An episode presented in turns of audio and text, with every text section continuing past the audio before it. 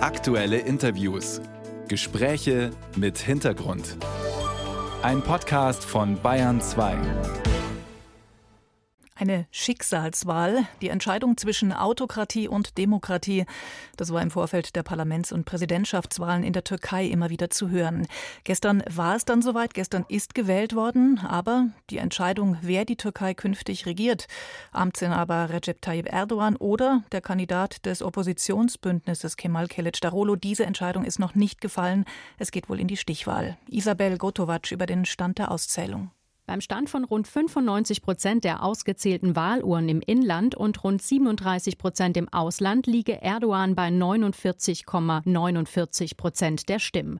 So der Chef der Wahlbehörde am frühen Morgen. Oppositionsführer Kilic Darolo kam demnach auf 44,79 Prozent. Beide verfehlten damit die absolute Mehrheit von 50 Prozent.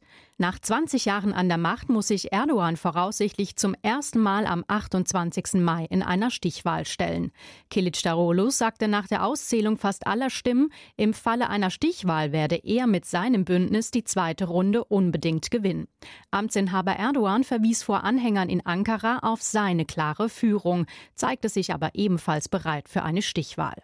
Auf dem dritten Platz landete Politiker Oan von der ultranationalistischen Atta-Allianz mit rund 5,3 Prozent. Dem Außenseiter könnte noch eine wichtige Rolle zukommen. Bei der Stichwahl wird wichtig sein, welche Wahlempfehlung er vorher abgibt. Und jetzt kann ich am Telefon der Bahn 2 Radiowelt den grünen Politiker Cem Özdemir begrüßen, Sohn türkischer Einwanderer und Bundeslandwirtschaftsminister. Schönen guten Morgen, Herr Özdemir. Guten Morgen, Frau Lohmüller.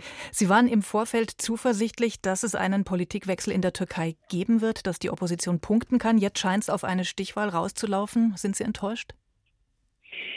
Ja, fragen Sie mich das, wenn die Stichwahl rum ist. Aber es ist auf jeden Fall so, dass trotz äh, den Folgen des Erdbebens, trotz der dramatischen ökonomischen Krise der Türkei offensichtlich der Nationalismus so stark in der Türkei mittlerweile die Gesellschaft spaltet, äh, wie man jetzt an diesem Wahlergebnis gesehen hat, dass die Anhänger von Erdogan ihn auf jeden Fall wählen, weil sie ihn in der Art Erlöser sehen. Selbst wenn jetzt der Herausforderer bei der Stichwahl gewinnen sollte, wird er ein zutiefst gespaltenes Land vorfinden. In den Umfragen, da lag der Herausforderer, lag Kelic Darolo ja eigentlich zuletzt fast überall vorne. Warum konnte er das nicht in Stimmen ummünzen? Was glauben Sie? Wie gesagt, das Land ist äh, ähnlich wie die USA zutiefst gespalten, was wo man das bei den Trump-Anhängern gesehen hat. Die Küsten, die Großstädte sind in der Hand der Opposition vor allem Inneranatolien, vor allem die kleineren äh, Regionen, der ländliche Raum wird kontrolliert von Erdogan. Das heißt, Kılıçdaroğlu hat eigentlich nur eine Chance, wenn es ihm gelingt, auch jetzt in Inneranatolien, in den kleineren Ortschaften Stimmen zu generieren. Und der Königsmacher ist auf der drittplatzierte Ohren, Ultranationalist. Auch das zeigt, wie sehr die Türkei nach rechts gerückt ist. Es gab ja nicht nur eine Präsidentschaftswahl, es gab ja auch eine Parlamentswahl. Das türkische Parlament ist so konservativ zusammengesetzt wie noch nie. Das ist für Frauenrechte, für LGBT-Rechte, für Menschenrechte, Minderheitenrechte sicherlich keine gute Nachricht. Schauen wir auf den Ablauf der Wahl. Die zuständige Wahlkommission in der Türkei spricht von Wahlen ohne Probleme. Es gibt aber auch andere Stimmen. Der Bürgermeister von Istanbul zum Beispiel hat dem Regierungslager vorgeworfen, die Zahlen zu manipulieren. Und im Internet, da kursieren auch Videos, auf denen zu sehen ist, wie jemand den Wahlstempel scheinbar reihenweise bei Präsident Erdogan setzt. Was sagen Sie? Welchen Eindruck haben Sie? Das ist schwer von hier zu beurteilen, aber mein Fairness umfasst ja nicht nur, dass die Wahlen selber halbwegs sauber abläuft. Die Opposition, der man da wirklich ein großes Kompliment machen muss, hat bis zum Schluss ja ausgeharrt an den Wahlurnen, weil sie wissen, wie sowas in der Türkei funktioniert. Und äh, gerade Istanbul hat ja gezeigt, wo man noch ein zweites Mal auszählen musste, weil der Präsident nicht einverstanden war mit dem Wahlergebnis und die staatliche Nachrichtenagentur am Anfang ja Mondzahlen verbreitet hat, um die Leute zu demobilisieren. Aber Fairness heißt ja auch, dass man Zugang hat zu den Medien. Davon konnte keine Rede sein.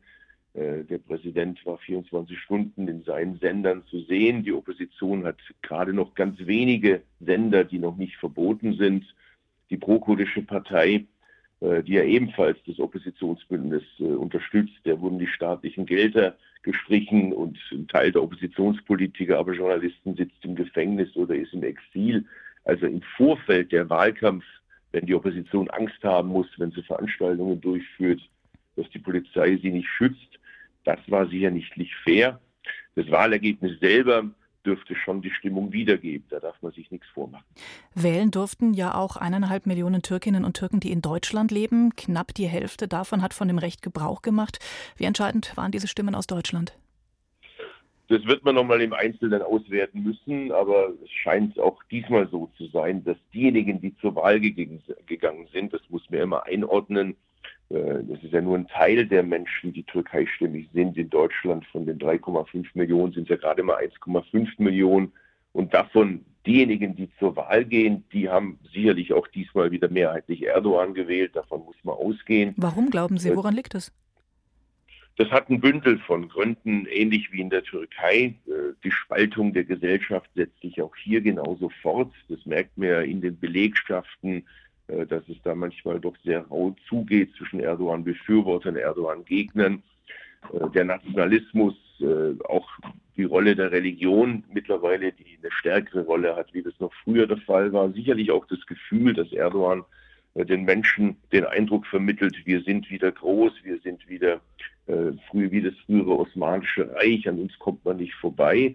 Und dann hat es aber sicherlich auch eine Komponente die damit zusammenhängt, dass wir Versäumnisse haben in der Integrationspolitik. Hätten wir früher den Menschen aus der Türkei, ähnliches gilt ja auch für Deutschrussen, signalisiert, hier spielt die Musik, bringt euch hier ein, hätte es geholfen. Und wenn ich das noch sagen darf, was mich schon etwas wundert, ist, dass zum Beispiel in Nürnberg Erdogan-Plakate aufgehängt wurden, dass die CSU das erlaubt hat.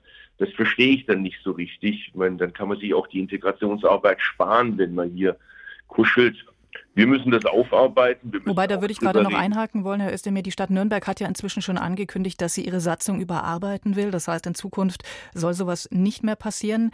Äh, trotzdem, jetzt gibt es eine Stichwahl mutmaßlich in zwei Wochen. Befürchten Sie, dass es da auch wieder Einflussnahmen geben könnte, auch auf die türkische Community in Deutschland? Es ist auch hier keine faire Wahl, wenn die Moscheen genutzt werden für Wahlkampf äh, für Erdogan. Auch das würde ich mir wünschen, dass das parteiübergreifend in Deutschland mal aufgearbeitet wird. Ob es nicht an der Zeit ist, dass wir auch klare Erwartungen formulieren. Und zu den Erwartungen sollte sicherlich gehören, dass es schon etwas erklärungsbedürftig ist, wenn man hier die Vorzüge der Demokratie genießt und gleichzeitig in einem anderen Land, äh, aus dem die Vorfahren stammen. Das gilt ja bei der zweiten, dritten, vierten Generation noch viel stärker. Die kennen die Türkei ja eigentlich nur aus den Medien, die 24 Stunden für Erdogan werben.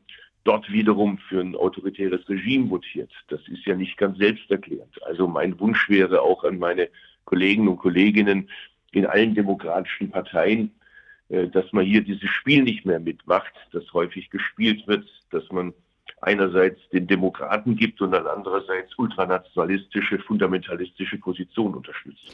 Herr Özdemir, noch kurz ein Blick auf eine Wahl, die am Wochenende in Deutschland stattgefunden hat, die Bürgerschaftswahl in Bremen. Ihre Partei, die Grünen, haben dann nach den aktuellen Hochrechnungen mehr als fünf Prozentpunkte verloren. Wie bitter ist das auch für die Bundesgrünen?